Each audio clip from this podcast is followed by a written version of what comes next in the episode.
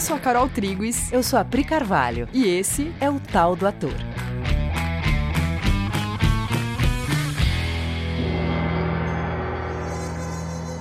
Oi, gente! E aí, galera? Feliz ano novo! Feliz ano novo, caras! Por que eu estou aqui falando assim? Porque o Koba, nosso técnico de som, falou que a gente grita que nem umas loucas no começo do episódio, estoura tudo o som. Ele falou que nem umas loucas, né? Mas Não, ele, é, ele é muito mais educado que isso. Vambora, gente. Então, a gente tá na parte 2 do episódio Atuar é Agir. Então, bora. Então vamos lá. No episódio passado, a gente falou que atuar é agir, que você não atua uma emoção, que a emoção é um subproduto de uma situação e de um objetivo, e frequentemente de um obstáculo a esse objetivo. Como na vida, né? Por exemplo, vamos dar um exemplo aqui para ilustrar do que, que a gente vai falar hoje. Você precisa pegar um avião às 19 horas hoje, num aeroporto longe e costuma ter engarrafamento. Aí você se programa para sair bem antes de casa. Só aí já tem muitas ações específicas, percebe? Todas as atividades daquele dia contemplam o fato de que quando for 16 horas você vai sair de casa. Tudo tem que acabar até umas 15h30 no máximo, e aí você tem uma agenda, né, uma sequência de atividades já programadas. E como fica o seu estado interno se o seu chefe te pedir um relatório que não estava previsto na sua agenda às 15h29? Como fica o seu estado interno? Aqui, o pedido do seu chefe é um obstáculo para o seu objetivo, percebe? Seu objetivo de terminar as suas atividades de trabalho às 15h30. Beleza. Aí você conseguiu entregar o relatório e sair às 16h20. E tudo bem, porque você se planejou para pequenos contratempos, você só precisa correr um pouco mais agora. Isso na vida é assim, nesse nível de especificidade e clareza de uma ação após a outra. E para construir uma personagem, isso tem que ser assim também. E são coisas que você vai ter que se colocar na situação de fato para poder mapear cada pequena ação envolvida. Por isso que o Stanislavski fazia improvisos para começar o processo de ensaio, né? Que era para o ator descobrir quais são todas essas ações dele diante daquela circunstância. Ah, mas e a sensação?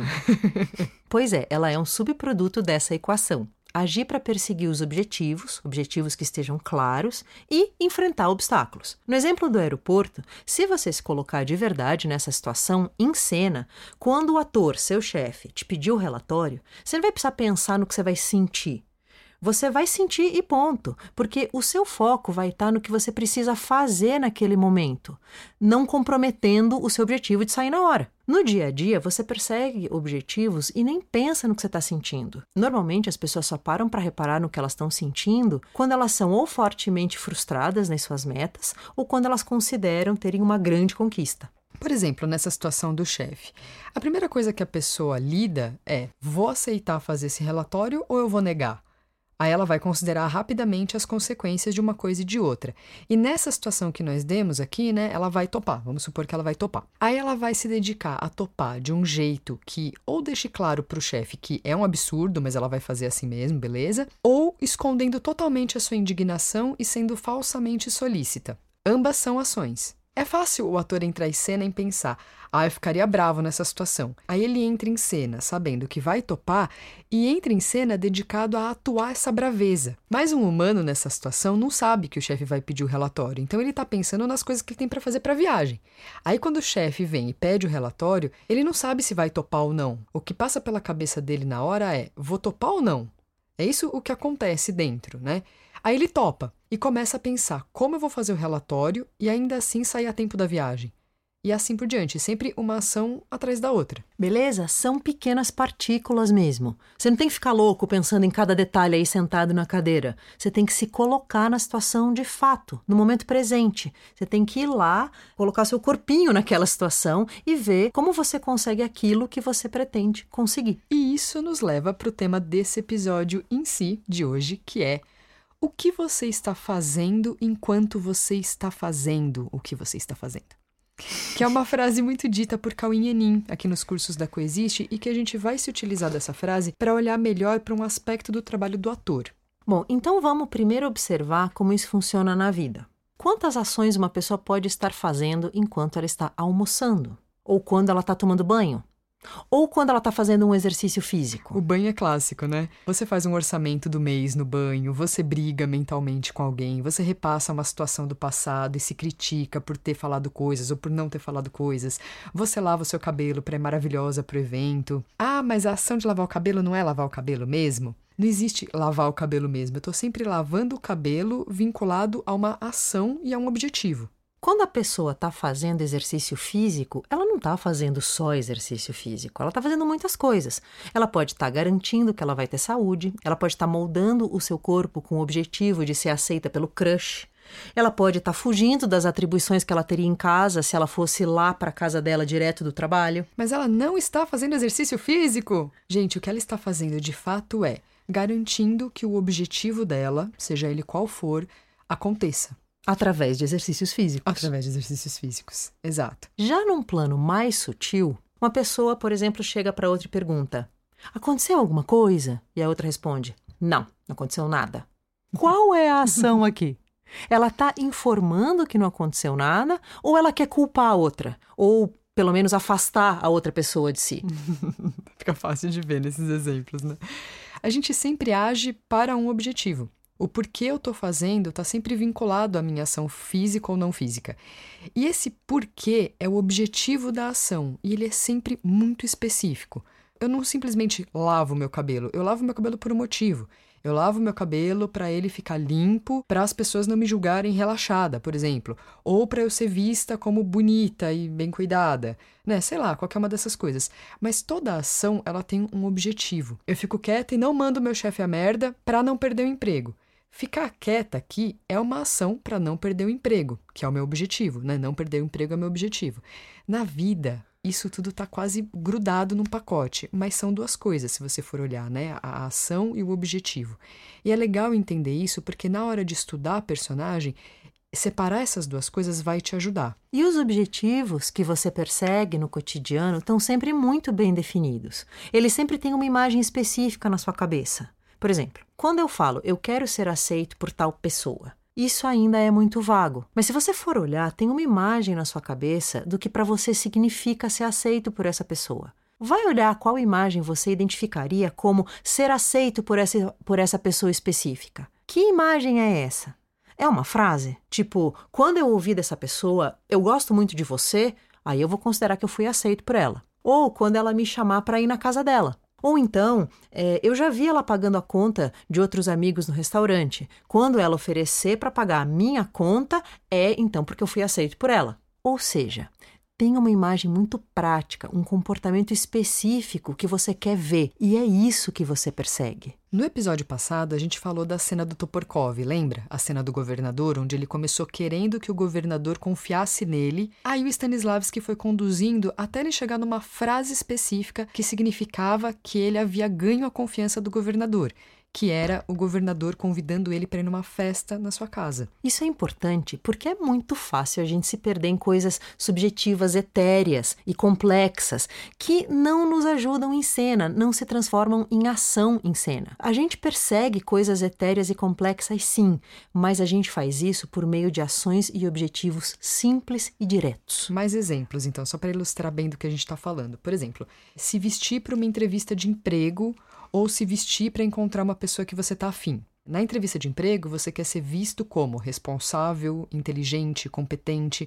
No date, você quer ser visto como descolado, interessante, independente. As duas coisas são etéreas e complexas, mas as duas se traduzem em ações bem específicas e concretas, que é a escolha de uma roupa X. Percebe? Eu quero ser reconhecido como alguém que deu certo na profissão. A gente não quer ser reconhecido em geral tem sempre pessoas específicas na nossa mente, percebe? Você quer que alguém específico reconheça que você deu certo. E mais, você vai saber que essa pessoa reconheceu que você deu certo quando ela falar qual frase exatamente. Que para você significa que ela reconheceu. Né? Exatamente. Né? Você quer que a dona da farmácia reconheça que você deu certo profissionalmente? Ou você quer que alguém muito específico te diga isso? Sim. Né? O que, que você percebe? Veja a especificidade.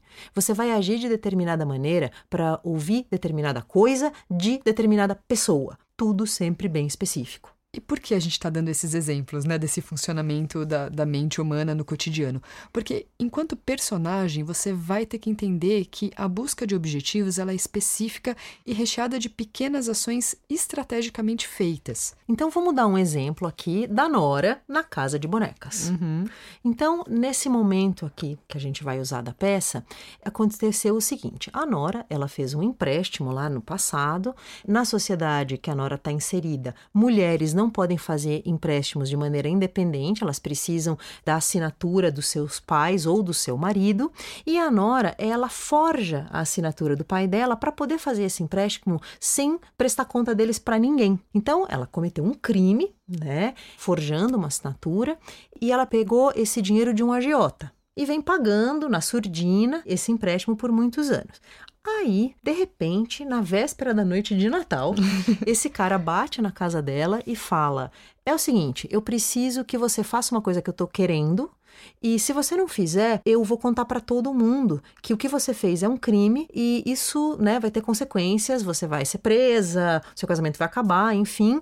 Ou você faz o que eu quero que você faça, ou é isso que vai rolar ok? Então, essa cena acaba e aí a gente tem a próxima cena. Essa cena ela acontece na sala da casa da Nora. Então, o agiota, que é o Krogstad, ele entra na casa da Nora, com o marido dela estava fora, ou seja, já é uma situação complicada, ela estava sozinha em casa, esse homem entra na sala da casa dela, tem essa conversa, aí ele sai e ela fica sozinha em casa e começa a arrumar a árvore de Natal. Então a Carol vai ler aqui, cena 5, Nora. Você lê a rubrica? Isso. A rubrica é: Nora começa a decorar a árvore de Natal. Aqui eu ponho uma vela e aqui algumas flores. Que homem repugnante.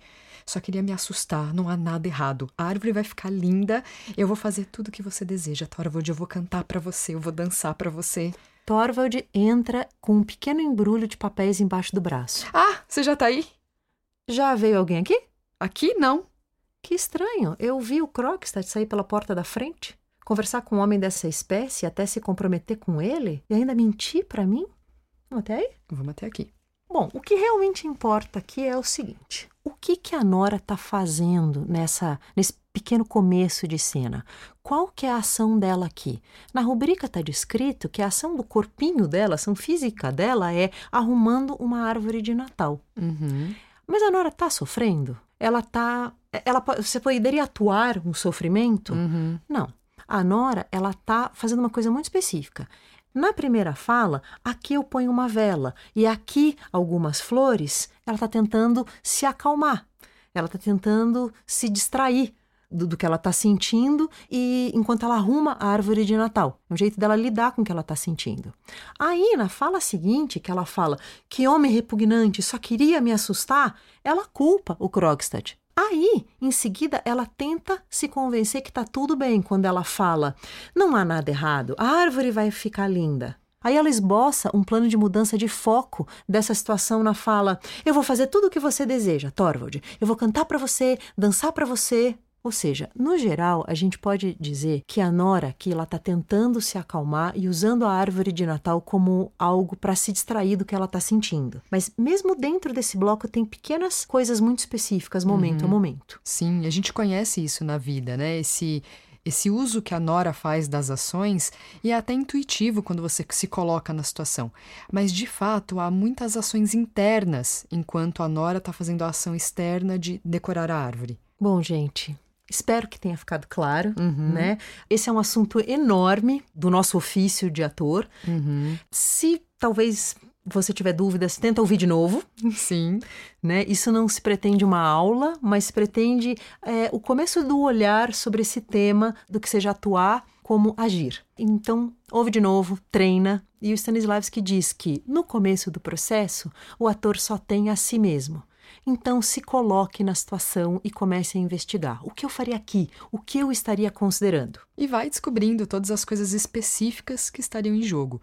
Esse é o primeiro passo para começar a superar a distância entre você e a personagem. Beleza? Beleza, amores. Então é isso. Até a semana que vem. E feliz ano novo! Feliz ano novo. Um beijo. Tchau!